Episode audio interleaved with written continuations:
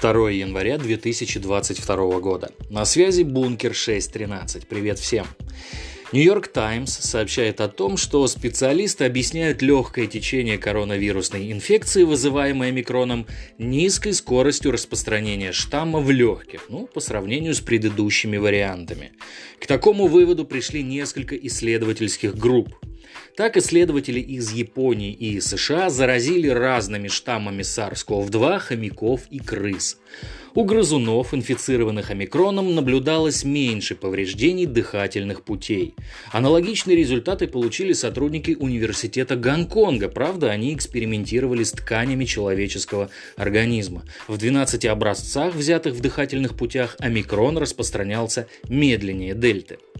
Тем временем замдиректора по клинической работе Московского научно-исследовательского института эпидемиологии и микробиологии имени Габричевского Роспотребнадзора, доктор медицинских наук, пояснила, почему за два года пандемии некоторые люди так и не болели COVID-19.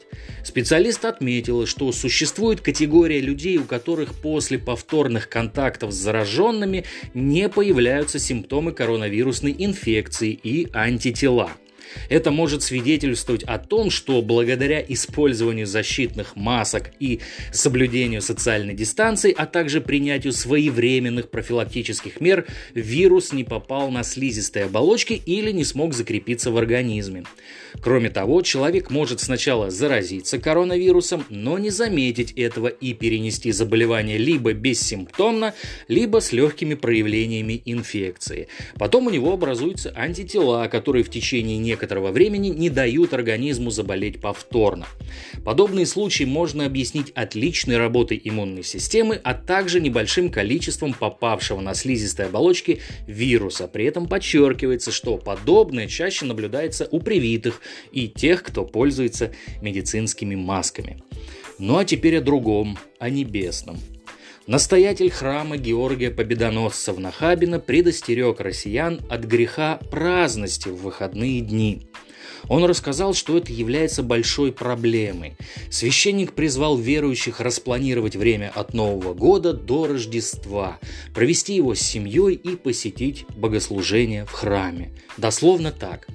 На фундаменте праздности строятся другие грехи – празднословие, уныние, то есть лень, когда человек отвыкает трудиться и не может в итоге ничего делать. Отсюда у человека портится настроение, он становится более раздражительным. Для христианина подобное состояние неприемлемо. Вот так. Быть праздным в празднике – дело, естественно, не богоугодное, но что-то подсказывает мне, что у большей части населения все так или иначе распланировано, ведь мало кто напивается спонтанно, это в такие-то дни, а ведь это в какой-то степени тоже труд, так что долой праздность. На сегодня все, конец связи.